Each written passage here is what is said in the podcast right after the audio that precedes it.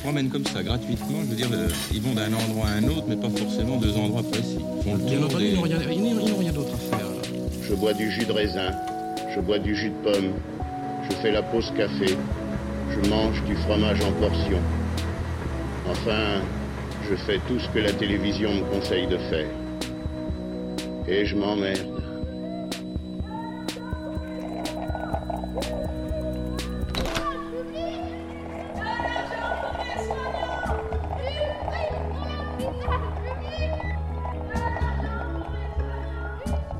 Radio Monobloc. Radio Monobloc. Bruce Albert est anthropologue. À l'âge de 23 ans, en mars 1975, il a réalisé son premier terrain d'ethnographie en territoire Yanomami, une société de chasseurs-collecteurs et agriculteurs sur Brouli, qui occupe une partie de la forêt tropicale amazonienne, au nord du Brésil et au sud du Venezuela. Il n'a cessé de travailler avec eux depuis. Il a rencontré David Kopenawa pour la première fois en 1978. David Kopenawa est un chaman et porte-parole Yanomami qui œuvre depuis des décennies à la défense de son peuple et de sa culture. Bruce Albert et David Kopenawa ont publié ensemble un livre extraordinaire qui s'appelle La chute du ciel. C'est à la fois un livre biographique sur la vie et le travail de Kopenawa, un livre philosophique sur le système de pensée cosmo-écologique et la forme de vie Yanomami, et un livre de témoignages racontant la destruction de la forêt et la décimation, ou pour certains le génocide, de ce peuple successivement par les missionnaires, les chercheurs d'or et les orpailleurs depuis les années 40. Aujourd'hui encore, les Yanomami sont en danger. S'ajoute désormais aux exactions des orpailleurs soutenus par le gouvernement actuel la menace du coronavirus. Bruce Albert a publié hier matin un texte passé relativement inaperçu.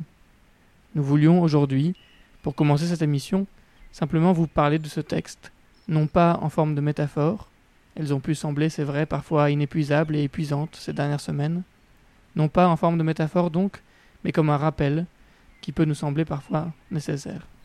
Bruce Albert raconte donc Le 9 avril, le coronavirus a fait sa première victime au sein du peuple Yanomami. Il s'appelait Alvanek Zirigzana. Il était âgé de 15 ans.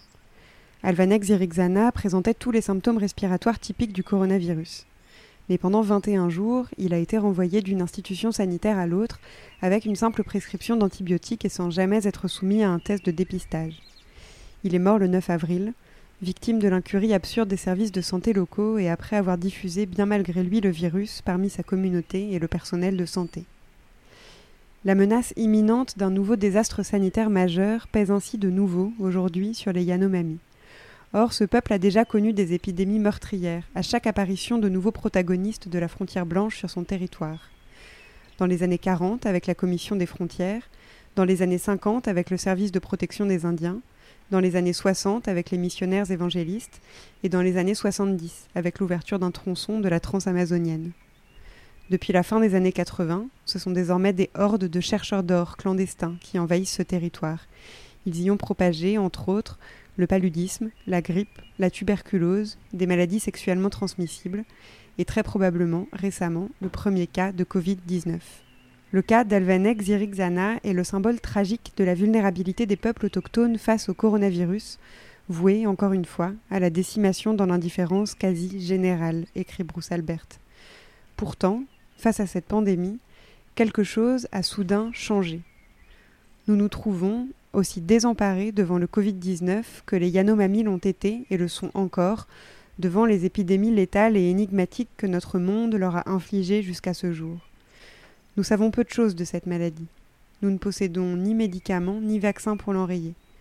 Nous en sommes donc réduits à nous confiner chez nous avec nos familles, dans l'espoir d'y échapper, avec autant d'anxiété et d'impuissance que les anciens Yanomami lorsqu'ils s'isolaient autrefois par petits groupes dans la forêt pour tenter d'échapper à Xawarari, l'esprit cannibale de l'épidémie. Plus bas, Bruce Albert écrit enfin Par sa destruction acharnée des milieux forestiers, de leur biodiversité et des peuples autochtones qui en sont les habitants avisés, le peuple de la marchandise que nous sommes, selon l'expression du chaman Yanomami David Kopenawa, devient sa propre victime en retournant sur lui-même les conséquences de son hybris prédatrice.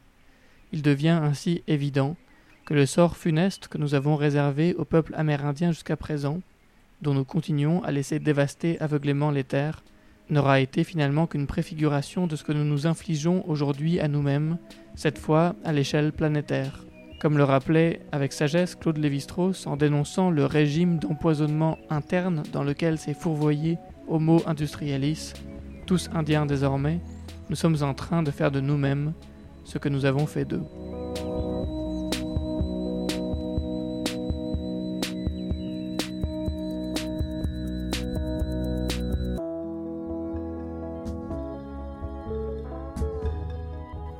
Bonsoir à toutes, bonsoir à tous. Nous ouvrons une nouvelle émission, de nouveaux confins des ondes depuis Bagnolet.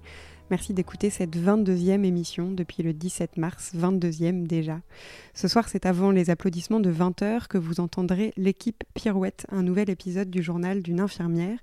Avant cela, un éloge de l'ennui, des incantations américaines, une histoire à trois voix, des cartes postales, et tout de suite, une enquête que nous avons menée juste en bas de chez nous, dans la cour de l'endroit où nous habitons, dans notre cour où depuis le début du confinement fleurissent des commerces éphémères tenus par des enfants.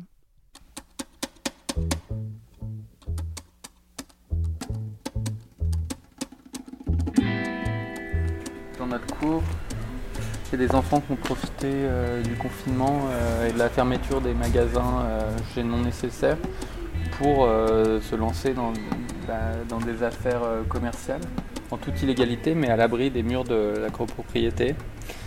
Et donc là on fait la queue, on attend l'ouverture du magasin parce que euh, ouais, on n'a pas perdu la, la joie de faire les soldes. Là, il y a des- le panneau indique qu'il y a des soldes. Tiens, salut Le commerçant est là. Alors attends, raconte, qu'est-ce que tu vends là Bah, je vends des choses. Ça c'est ta boutique ici Je vends des choses, mais pour de faux. Je vends des pistolets à eau. Je vends un grand bonhomme, un petit bonhomme et, et un- une vedette Lego. et, et la boutique ici, elle est à toi aussi Non, elle est à Maolan. Ah, c'est Et la boutique pour l'instant-. Elle est, elle est pas en train de jouer avec. D'accord. Du coup, vous êtes en concurrence là, ça veut dire? Non, Non? Juste, euh, c'est juste que j'avais, c'est juste que Maolan m'a- donné de l'inspiration, donc j'ai fait une boutique aussi. D'accord. T'as eu, t'as eu beaucoup de clients? Non, j'ai presque pas de clients. J'ai jamais eu de clients. C'est que ma maman et mon papa. C'est vrai? Et t'as ouvert quand ta boutique? Bah, je- ma première boutique c'était avant-hier. C'était ici ou c'était ailleurs? Bah, c'était ici. D'accord, oui, c'est le lieu de la Mais boutique quoi. Mais je, mais je vendais pas les mêmes choses. Ah, tu vendais quoi? Hmm. Donc ça, ça date de avant-hier, cette écriture. Qu'est-ce qu'il y a écrit là? L'entrée gratuite. Et là, il y a écrit quoi? Euh, affaire super. Affaire super, d'accord. C'est le nom de la boutique. C'est le nom de la boutique? C'est chouette. Affaire super. Attends, mais raconte. là. Oui, je vendais des, des bonnes affaires. Après, j'ai enlevé toutes mes affaires et je vendais, et je vendais de l'eau. Et donc après, je vendais, je vendais des fruits et des légumes en bois et en, et en tissu. Et, ma- et ça, c'est ma dernière boutique. Et c'est quoi qui marche le mieux? Bah, je sais pas. Je crois que c'est quand je faisais des fruits et des légumes, mais, mais quand il n'y avait pas beaucoup de clients, bah, j'ai- les fait, c'est ma maman qui m'a les fait. Et ben, tu les vends tous ces jouets alors? Non, mais je les vends pour de faux.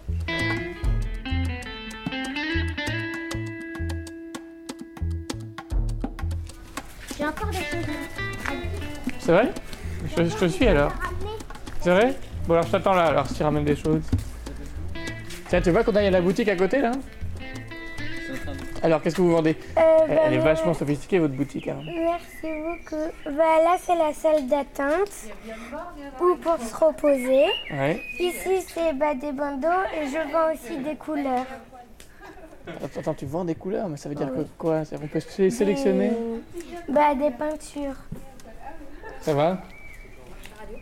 Tiens, viens, on fait, un, on fait un reportage sur les marchés illégaux de, de la cour. Ah ouais, mais ça c'était beaucoup développé là, en deux jours.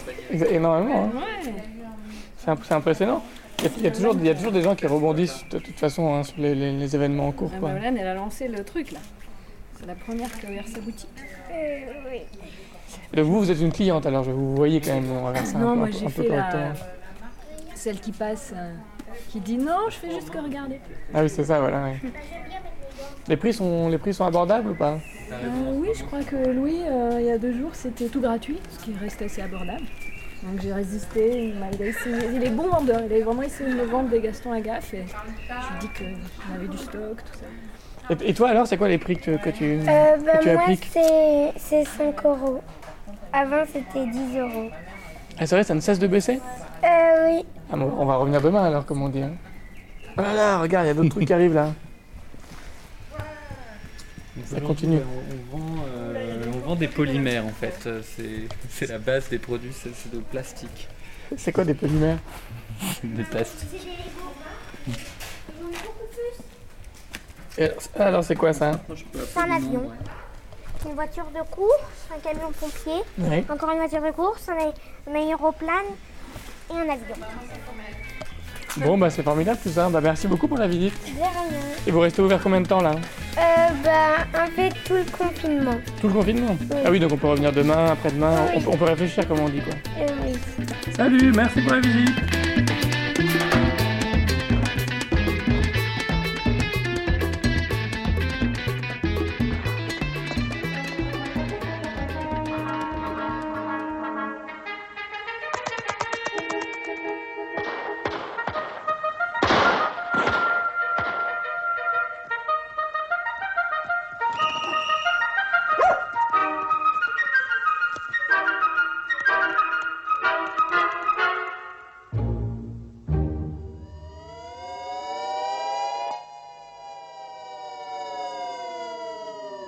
Premier étage, affaires courantes, contentieux, trésorerie, orfèvrerie, trésor public, impôts et taxes, liquidation, solde de coupons, famille royale.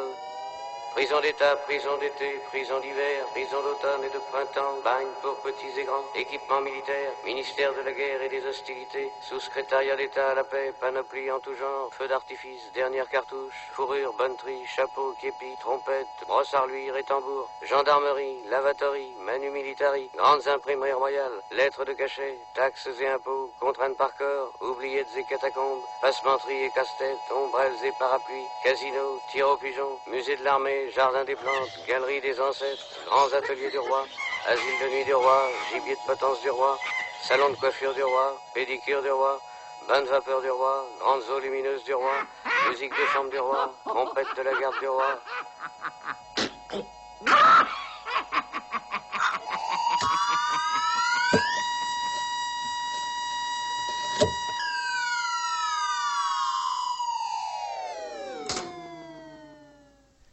Et le format que vous allez entendre maintenant est à géométrie variable. Son thème est fixe, choisir un morceau et en commenter trois variations différentes, choisir un morceau de musique et en commenter trois variations différentes. Son, ses auteurs, en revanche, peuvent changer. Adrien s'est frotté à l'exercice en premier, ensuite Mélanie, ensuite Sophie, et aujourd'hui c'est... C'est Jean-Michel, un ami de Mélanie qui nous a écrit depuis Bruxelles. On écoute tout de suite.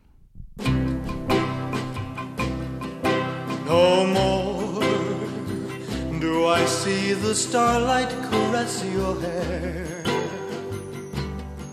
No more feel the tender kisses we used to share. 1960. Elvis est jeune, Elvis est beau. Il joue dans un film qui ne rentrera pas dans les annales de l'histoire du cinéma, Sous le ciel bleu de Hawaï.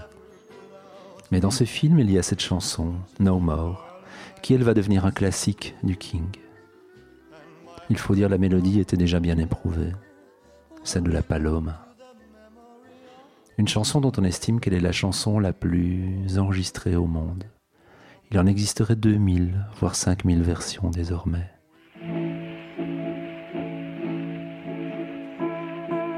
Comme on l'entend ici, c'était déjà un classique de la guitare hawaïenne dans les années 1920. Mais même à l'époque, c'était une vieille chanson qui avait beaucoup voyagé. Car c'est à Madrid, en 1863, qu'un certain Sébastien Iradier l'avait composée. Lui-même revenait à l'époque d'un voyage à la Havane, une ville dont les rythmes et l'atmosphère lui avaient inspiré ce thème alors baptisé chanson américaine avec accompagnement au piano. Iradir mourut peu de temps après, assez pauvrement, et il n'imaginait pas la notoriété incroyable que sa chansonnette allait bientôt gagner car des versions en français et en allemand sont apparues presque aussitôt. Mais c'est surtout au Mexique que la chanson s'est installée d'emblée dans la culture populaire. Elle est même entrée dans l'histoire, l'histoire avec sa grande H. Si j'avais envie de vous narrer La Paloma, c'est pas pour les versions sirupeuses de Mireille Mathieu, d'Elvis ou André Rieu, non. C'est pour une histoire qui aujourd'hui encore se raconte au Mexique. Une histoire en outre qui est un peu une histoire belge. Car vous voyez, La Paloma, c'était la chanson préférée d'une fille née pas très loin de chez moi, ici à Bruxelles. Charlotte. Charlotte, la fille du roi Léopold Ier de Belgique, sœur du sanguinaire Léopold II, qui avait épousé Maximilien d'Autriche, un jeune prince Habsbourg, que la France de Napoléon III avait parachuté en 1864, empereur du Mexique.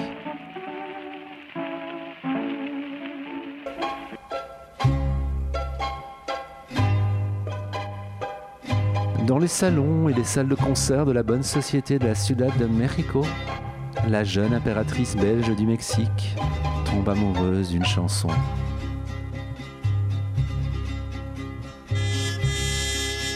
Oh, elle l'aimait, elle l'aimait cette histoire d'une colombe, de cette messagère d'amour qu'il faut traiter avec tendresse quand elle vient se poser à votre fenêtre. Charlotte, en outre, était devenue la meilleure amie et la confidente de celle qui était alors l'interprète la plus célèbre de la Paloma, la cantatrice Concha Mendes.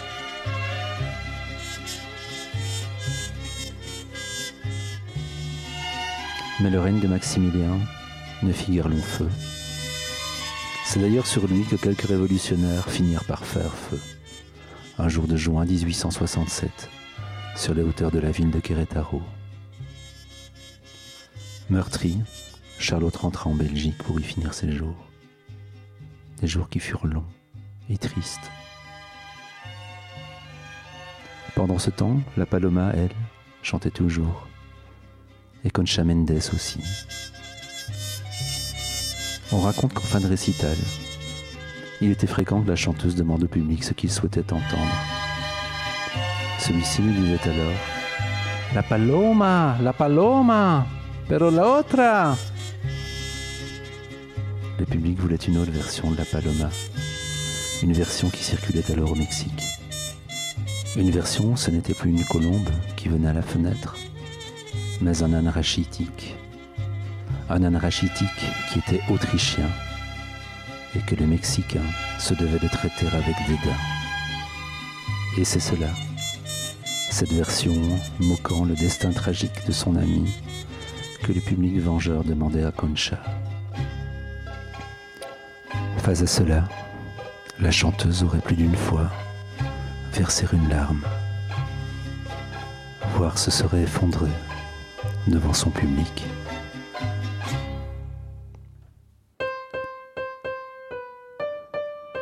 Alors la prochaine fois où une colombe viendra à votre fenêtre, ou la prochaine fois où vous entendrez la paloma, qu'elle soit chantée par Elvis, par les mariachis, par Tino Rossi ou par Nana Mouskouri, peut-être pour un style band des Caraïbes.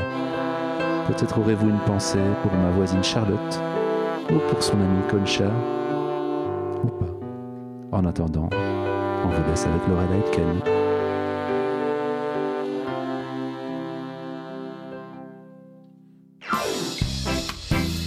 Cuando salí de La.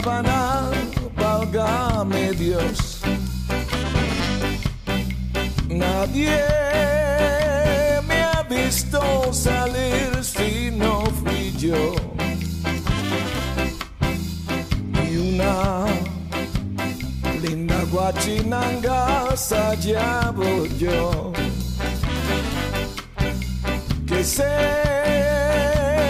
vino detrás de mí, que sí, Señor. Si a tu ventana llega una paloma, trátala con cariño, que es mi persona. De mis amores, que es de mi vida. Y coronala de flores, que es cosa mía. Ay, chinita, que sí. Hay que darme tu amor. Hay que vente conmigo, chinita, a donde vivo yo.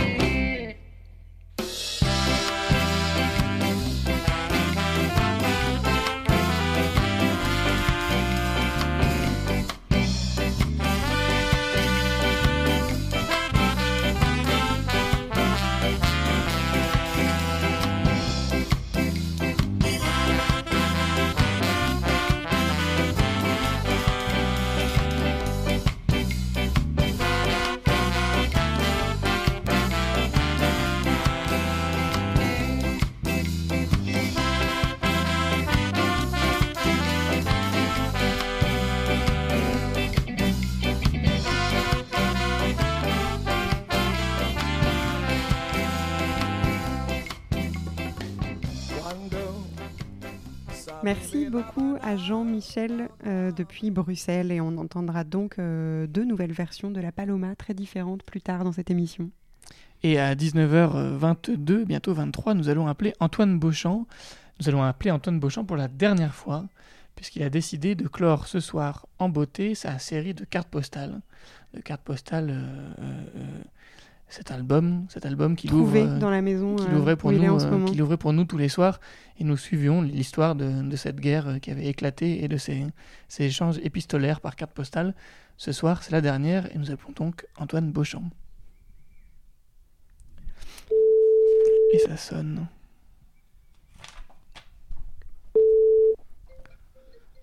Bonsoir. Bonsoir Antoine. Bonsoir Antoine. La dernière Antoine. Comment allez-vous? Ouais, c'est la dernière, la mort dans l'âme. Bah ouais, ça va, mais on est très triste quoi. C'est dur, mais bon, il faut faire des choix parfois, savoir couper. Il faut savoir finir absolument. Mais alors Oui. pour, pour, euh, pour cette dernière, tu as choisi beaucoup de cartes postales que tu as trouvées donc, dans cette, euh, cet album qui est dans la maison où tu es en ce moment. Des cartes postales Mhm. écrites euh, pendant la, la Première Guerre mondiale. C'est ça. Et le choix a été très dur parce qu'il en reste encore. euh, bah là, je suis à la moitié à peu près du catalogue et il y a encore tout autant de cartes que j'ai pas encore eu le temps de parcourir et de lire. Donc, on passe sans doute à côté de chefs-d'œuvre, mais écoutez, c'est aussi le, le risque du métier, les risques du métier. Et donc, j'ai fait une petite sélection de trois cartes postales pour ce soir. Euh, du cousin Bidot, dont on apprend le prénom, ce qui est déjà pas rien. Euh, oui. Euh, on a un nouveau personnage et puis un, nou- un nouveau personnage, deux nouveaux personnages qui écrivent euh, chacun à leur tour à la famille euh, Jarlot en question. Et euh, on a deux cartes postales d'août 1914, à l'époque où on croyait encore qu'on reviendrait à l'automne. Et c'est assez touchant de se dire que la guerre semble soluble, en tout cas euh, pas, pas soluble. euh, Enfin, on Ça pense que la guerre peut se finir. Non plus, je sais plus. Je pense qu'il il, il pensait encore que la guerre pouvait être résolue euh, rapidement. Voilà, c'est le mot que je cherchais. Et voilà. Et puis on a une autre carte postale euh, qui emploie le mot de cafard, qui est un mot qui m'a beaucoup beaucoup occupé euh, cette euh, fin de semaine dernière. Donc euh, voilà, je voulais, je voulais, j'étais content. euh, C'est parfois une bonne pioche. Et puis voilà, souvent on tombe sur euh, par hasard sur des petits signes de la vie, hein, des petits coups de pouce. Voilà, donc là c'est le mot cafard. et j'étais assez ravi de le trouver dans la bouche de ce monsieur Alfred. Et quoi de Voilà. mieux par ailleurs que finir sur ces deux syllabes qui nous ont accompagnés tout du long, bidot, bidot, de deux syllabes presque magiques pour nous désormais Oui. depuis le début des cartes postales, bidot, ces deux syllabes qui résonnent encore dans notre esprit. Bidot Ouais. dont nous apprendrons ce soir donc le prénom. On a hâte de savoir comment il s'appelle. Je vous donc, remercie euh, en tout cas euh, pour tout ce que vous faites. Mais c'est nous qui te remercions Antoine. Merci à toi. Et adieu. Eh ben oui, mais à l'autre. Ouais, bon vent. Merci Antoine. Salut. Ciao, salut. Dogneville, le 14 août 1914. Chers parents, je vous écris ces deux mots à la hâte pour vous donner de mes nouvelles, en même temps pour vous demander des vôtres. Je me porte toujours à peu près, et je souhaite qu'il soit de même chez vous. Pour les nouvelles, nous n'en savons guère, et nous ne devons pas dire ce que l'on sait. Seulement, je crois que ça va pas trop mal. Il faut espérer que ça sera bientôt fini. Enfin, je ne vois rien de plus à vous dire, et je termine en vous embrassant bien tous de tout cœur. À bientôt de vos nouvelles. Votre neveu et cousin, Bidot Jean-Baptiste. Langres, le 16 août 1914, 10 heures matin. Chers parents, j'ai reçu votre lettre hier, ce qui m'a fait grand plaisir, car la moisson des blés est terminée, mais peut-être pas sans peine. Pour moi, toujours la même chose. La guerre n'est pas dure. Si ça continue, on rentrera sain et sauf. Mais je ne crois pas que ça va durer longtemps. Ils jouent leur dernière cartouche, au dire des officiers et des autres. Quand vous m'écrirez, pas la peine de les affranchir, alors Louise me tiendra au courant de tout ce qui se passe. Bon courage et bonne santé à tous. Pascal Joseph. Bourges, le 25 octobre 1915. Cher monsieur et chère madame, je profite d'un petit moment pour venir vous donner des nouvelles de ma petite santé qui se maintient à peu près comme à beurrer. Je travaille à la fabrique des obus. Ce travail n'est pas trop dur, il n'y a que la semaine que l'on est de nuit que c'est un peu dur. Autrement, l'on peut y tenir.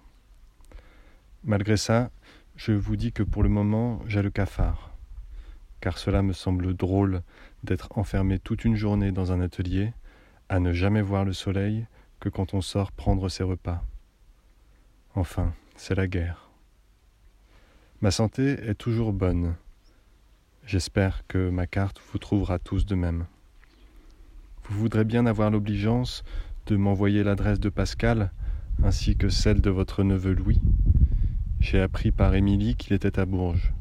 Je ne sais s'il est au premier ou au neuvième.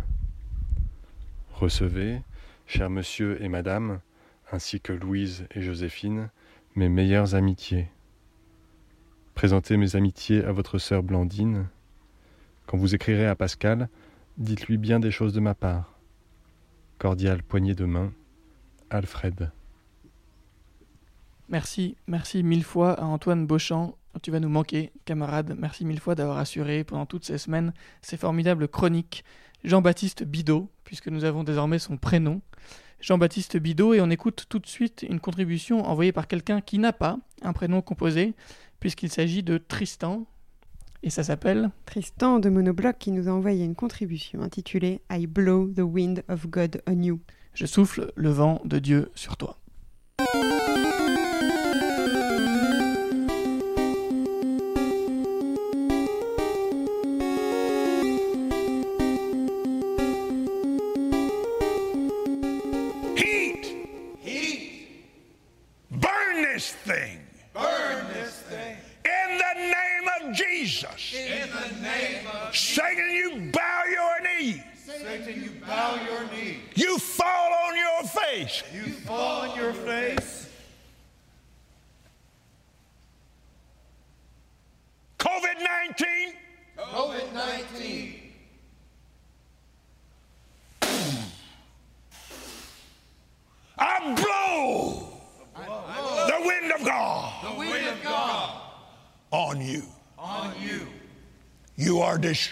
Destroyed forever, You are destroyed forever.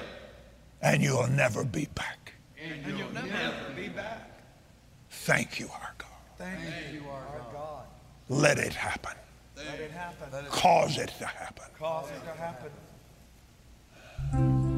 Come on, get on your feet. Get on your feet. Mm, mm,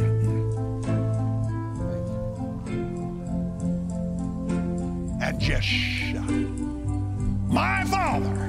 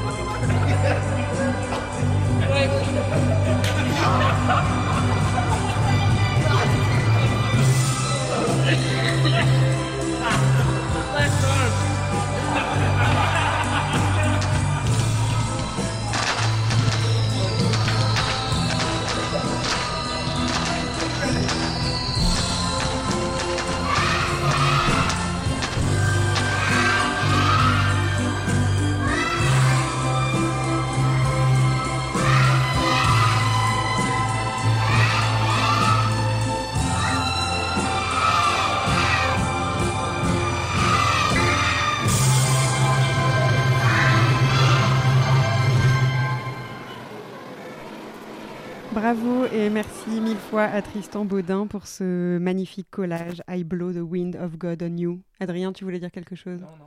Difficile. Euh, mon micro n'était pas ouvert, oui, voilà. Difficile euh, d'enchaîner après ça, évidemment, mais il le faut. Il le faut, c'est comme ça, c'est la radio. et donc, on enchaîne avec une contribution qu'on a reçue de Clément Baudet. Merci beaucoup à lui. Ça s'appelle Éloge de l'ennui. C'est un éloge de l'ennui qui n'est pas fait par Clément Baudet, mais par quelqu'un qu'il avait rencontré avant le début du confinement. Éloge de l'ennui, euh, bien sûr, ça peut peut-être avoir du sens de l'entendre aujourd'hui.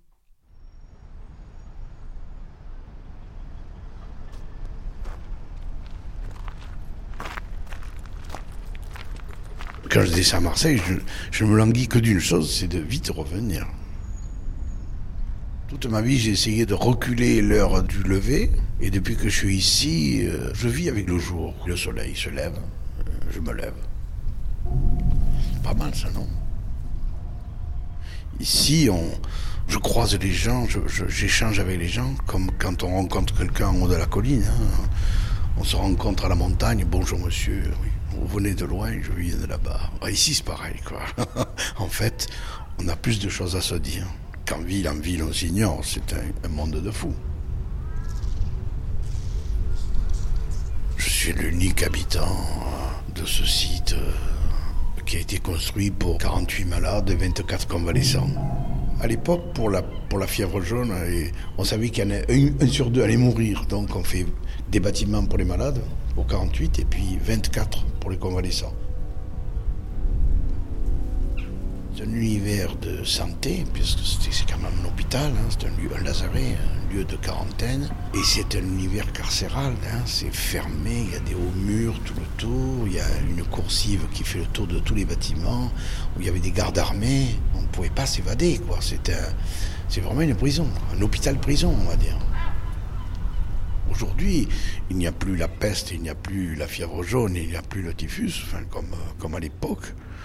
Euh, mais se font jour des maladies nouvelles. Euh, le stress, le burn-out, le suicide à France Télécom. Ça, c'est une maladie, ça. Je crois qu'il faut guérir de ça. Comme j'avais un ami qui était déjà chef de chantier ici, je venais euh, de temps en temps le voir, on bavardait je, venais un peu presque un touriste. Y habiter, y vivre en permanence, c'est autre chose. c'est pas pareil. C'est un mariage avec. c'est une noce avec, euh, avec le, lieu. Je l'ai épousé, donc euh, je me suis fait à, sa discipline et il se fait à la mienne. Hein. c'est un, un échange en permanent. les bateaux, les ronronnements des bateaux, des ferries qui passent, on, les entend. Hein. On les entend de loin, on commence à reconnaître les sons des moteurs. On dit, ah tiens, ça c'est. Des fois les odeurs, hein. c'est quand le vent est favorable, on, reçoit euh, l'émanation des, cheminées des ferries, c'est pas, pas rigolo quoi. Ils passent juste là, hein. ils passent vraiment à, à 100 mètres sous la fenêtre quoi, juste dans le chenal. Alors c'est vrai, ça rythme la vie, ça aussi. Sinon, les oiseaux, bien sûr. Alors, euh, bon, ben, les gabions sont très présents, mais il y a des chouettes chevêches, il y a des, euh, faucons cresserelles, il y a, etc. Donc on entend, ah tiens, cette nuit j'ai entendu la chouette chevêche. Moi, je fais l'éloge de l'ennui, euh, parce que ne rien faire, bien souvent on s'ennuie, hein, ne rien faire, mais ça permet d'imaginer, ça permet de, voyager, ça permet, de, ça permet mille choses.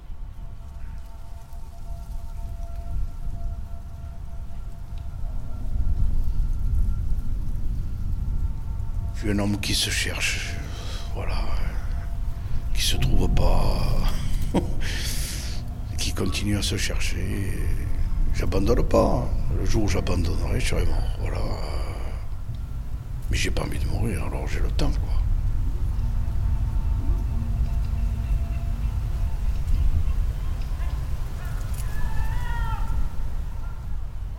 Merci à Clément Baudet d'avoir partagé avec nous l'éloge de l'ennui.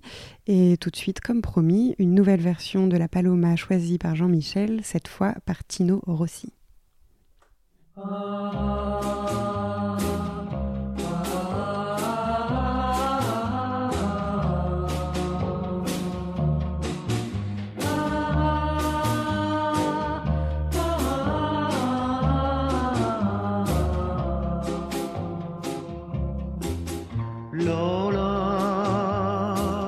c'est pour toi, Lola, que je viens ce soir.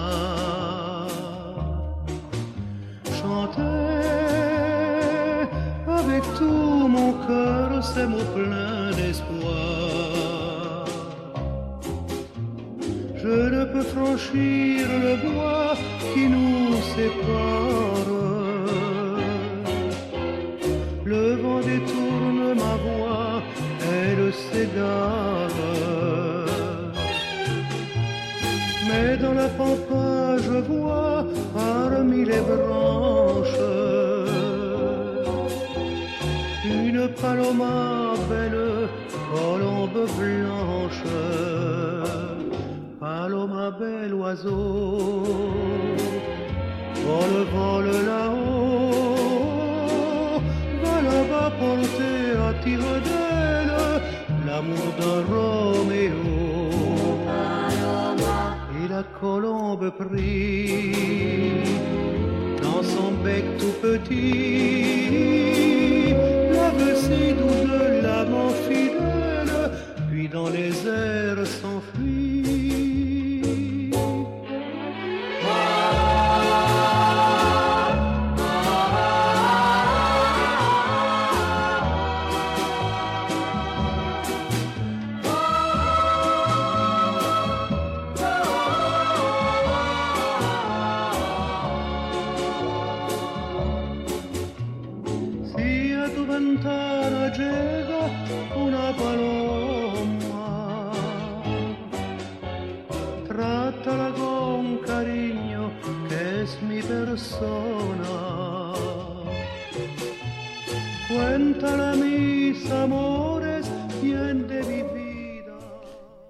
Et merci à Tino Rossi. Euh, à peine nous refermons aujourd'hui une chronique et laissons derrière nous avec tristesse un Antoine Beauchamp qui, sans doute, comme toutes les personnes importantes, avait affaire ailleurs, aux États-Unis ou dans le Périgord, je ne sais. À peine Antoine nous abandonne, à peine nous ouvrons avec un nouveau chroniqueur et une nouvelle chronique. Quel temps fait-il derrière ma fenêtre? Quel temps fait-il dans nos têtes? C'est la météo du confinement. Présenté par Antoine Beauchamp.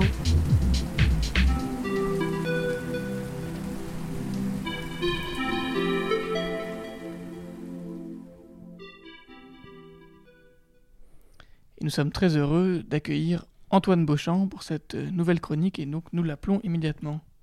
Allô? Allô Antoine? Oui, bonsoir. Écoute, on a eu peur. Bonsoir Antoine. Quel spectacle alors, ça c'est les moyens. Les moyens sont mis quand même. c'est impressionnant. Et ouais. mm. On Bravo. Se, on se professionnalise, hein, t'as vu C'est superbe. Une musique à la fois France Télévisions et salle de sport. Hein Ouais, ouais, ouais. Ah, j'ai pas entendu le. Pardon, parce que en fait, j'ai pas entendu mon, mon jingle. Je suis Bon, désolé. Mais écoute, on, Mais- on te le y aura- remettra à la prochaine. hein. Ouais, ouais, ouais. T'avais déjà reçu des, des centaines de messages de- d'auditeurs inquiets, il paraît. Éploré, éploré. Euh, mon frère m'a demandé ce qui se passait. Il était très inquiet.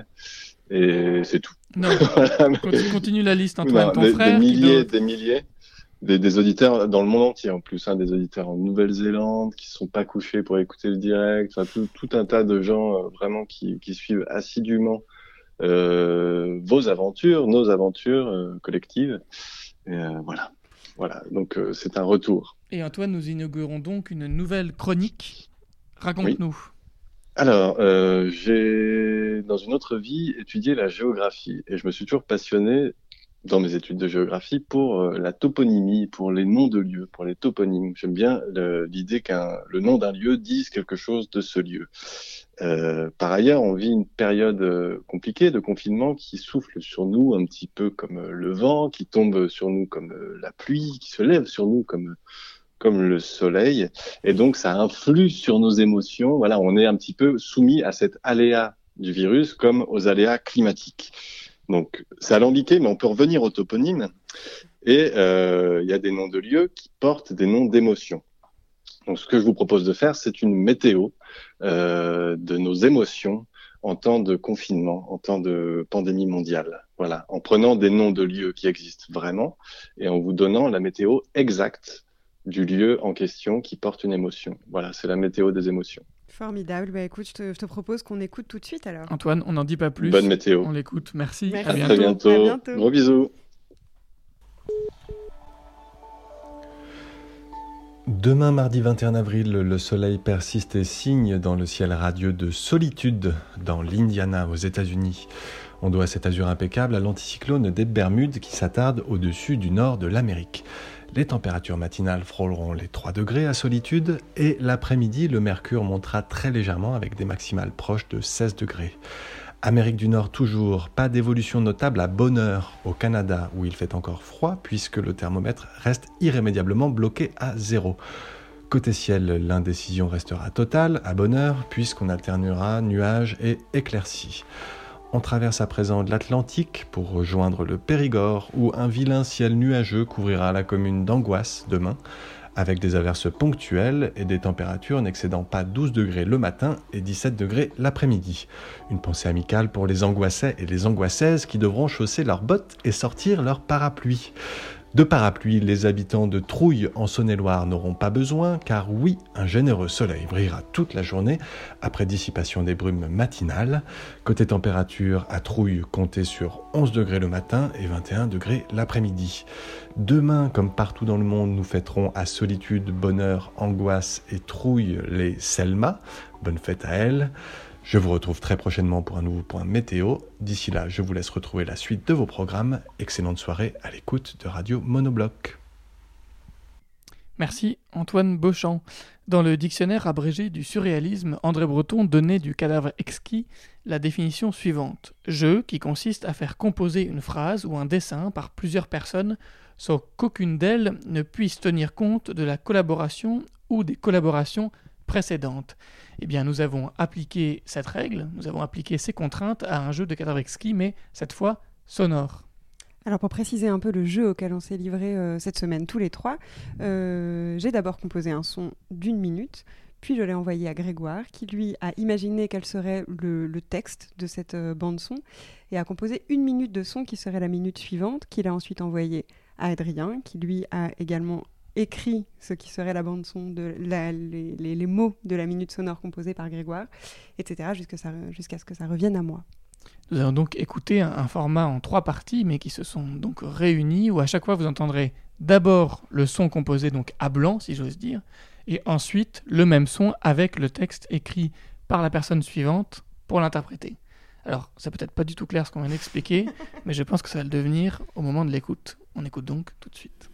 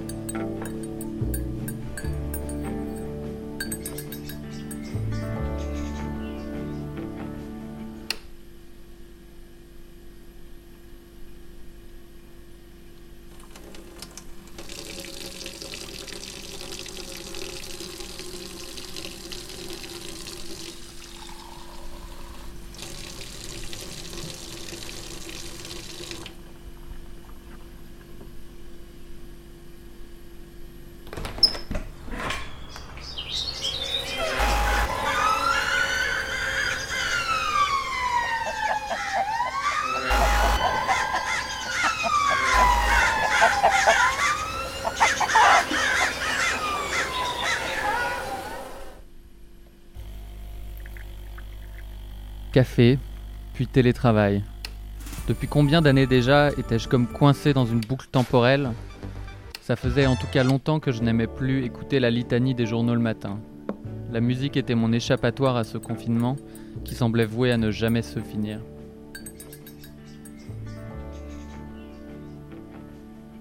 À l'origine, c'était à cause d'une épidémie, je crois.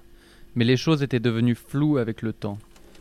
Et puis ce matin, en rinçant ma tasse, je crois que j'ai fait ce qu'on appelle un burn-out.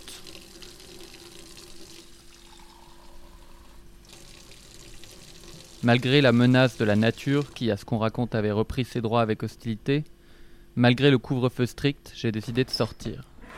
Je n'étais pas certain de ce que j'allais faire dehors, et à vrai dire, à l'ouverture de la porte, je comprenais que je faisais sûrement une erreur.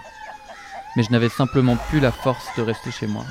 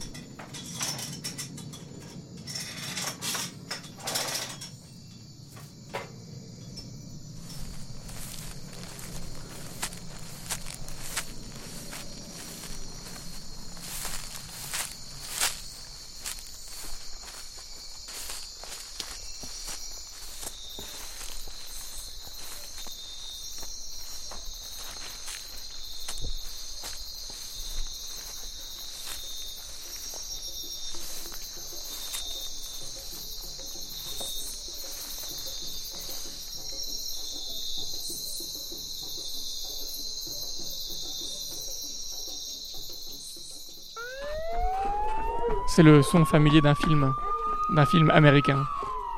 Une sirène de police et un homme qui court dans les ruelles où les voitures sans doute ne peuvent pas se glisser. Le bruit d'un avion qui, aucun doute, poursuit le fuyard.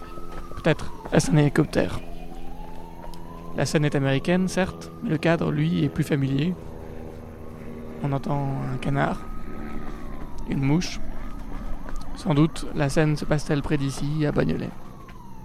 Un avion et au loin la sirène de police qui continue en se mêlant au bruit de l'avion. La course se fait plus calme, il leur a échappé.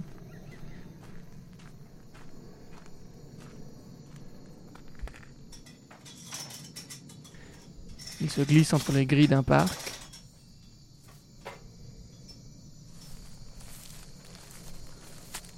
Pourtant, on ne l'entendra pas monter les marches qui mènent au stade en haut du parc. Et puis, trou dans le temps. Le jour progressivement se fatigue et les bruits de la nuit. A-t-il échappé à un contrôle de police? Le jour tombe et d'autres bruits se lèvent.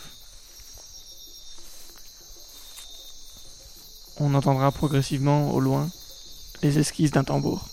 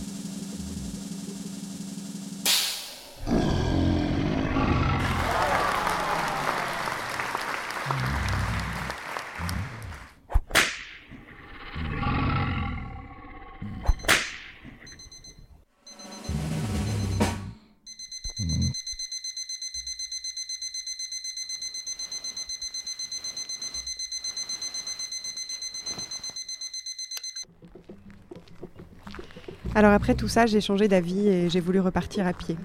Vraiment, cette ambiance de fête complètement surjouée me sortait par les yeux, mais c'était impossible de me frayer un chemin. Là, un homme énorme aux yeux exorbités tapait sur une poubelle. À côté, un bébé jouait de la clarinette. On agitait une cloche. Il y avait quelque chose dans l'air qui se tramait, la foule de plus en plus excitée.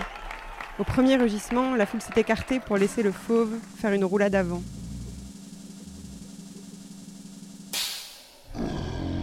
Et puis un grand écart. Et puis. Et puis en rugissant, j'ai ouvert les yeux. C'était le 36e jour.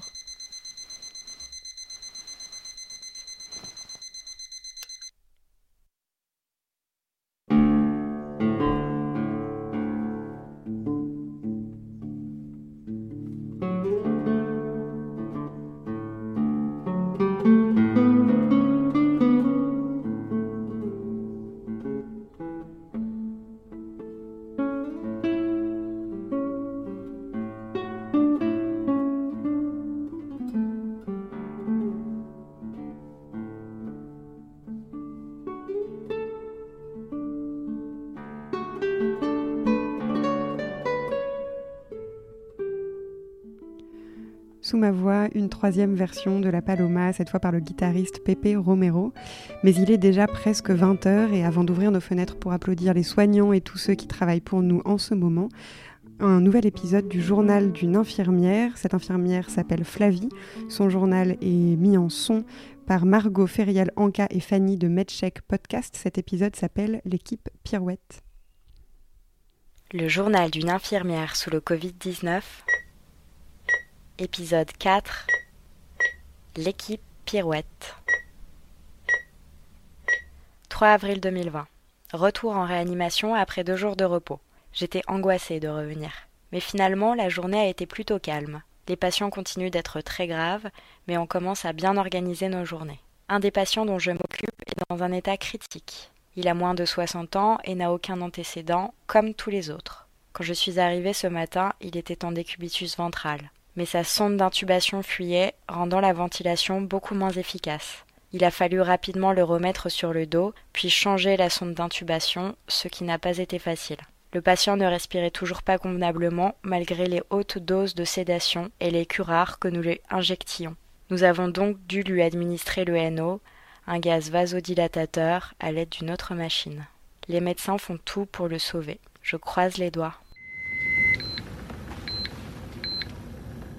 Nous commençons à être en rupture de masques FFP2, maximum 4 masques par personne par jour. Et ils sont périmés depuis 2013. Ça démange, ils font mal au nez et ils sont trop épais pour respirer correctement. Nous n'avons plus beaucoup de surblouses.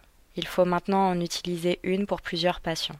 Ils envisagent même de les laver pour les réutiliser alors qu'elles sont jetables, c'est-à-dire qu'elles sont censées être jetées entre chaque patient. Une des infirmières de notre service a été missionnée pour écrire un cours de réanimation. Il sera destiné aux étudiants infirmiers en troisième année, à des dentistes et à des externes en médecine qui seront envoyés en refort dans des services de réanimation et qui n'auront que trois jours sur place pour être formés. C'est dangereux, impensable. Trois jours de formation et un cours écrit pour apprendre un travail, ce travail, celui de maintenir les personnes en vie. Je n'arrive pas à y croire. 4 avril 2020. Mon patient se dégrade. Beaucoup. Les médecins hésitent encore à le mettre sous ECMO. En attendant, on le met en décubitus ventral. Encore et encore. Tous les jours. Sa peau commence à en ressentir les effets. Il a des blessures sur les genoux et le visage. Il est œdémacié. Il est méconnaissable. Les gonflements de son visage vont s'estomper, mais les écorchures qu'il a sur le front, les joues et le menton laisseront probablement des cicatrices qui lui feront se remémorer cette période difficile.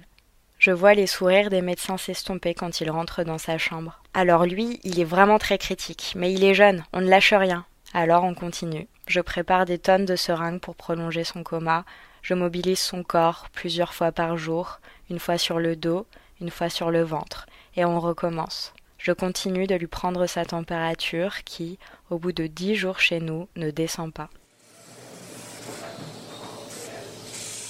Mon autre patient s'est aggravé.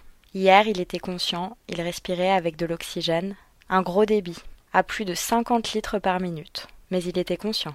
Sa femme a même eu l'autorisation de passer 30 minutes avec lui. Je l'ai rassuré en lui disant que son état était stable, qu'il fallait juste passer le cap de la maladie, continuer comme ça pendant encore quelques jours et qu'il serait sorti d'affaires. Mais quand je suis arrivée ce matin, il était dans le coma, les médecins l'avaient entubé dans la nuit. Il n'a pas tenu, il était littéralement à bout de souffle, Il a demandé lui-même à être intubé, il se fatiguait trop. Alors les réanimateurs l'ont endormi et branché au respirateur. Je croise les doigts pour que son état s'améliore, que son état ne se dégrade pas, comme la quasi-totalité de nos patients.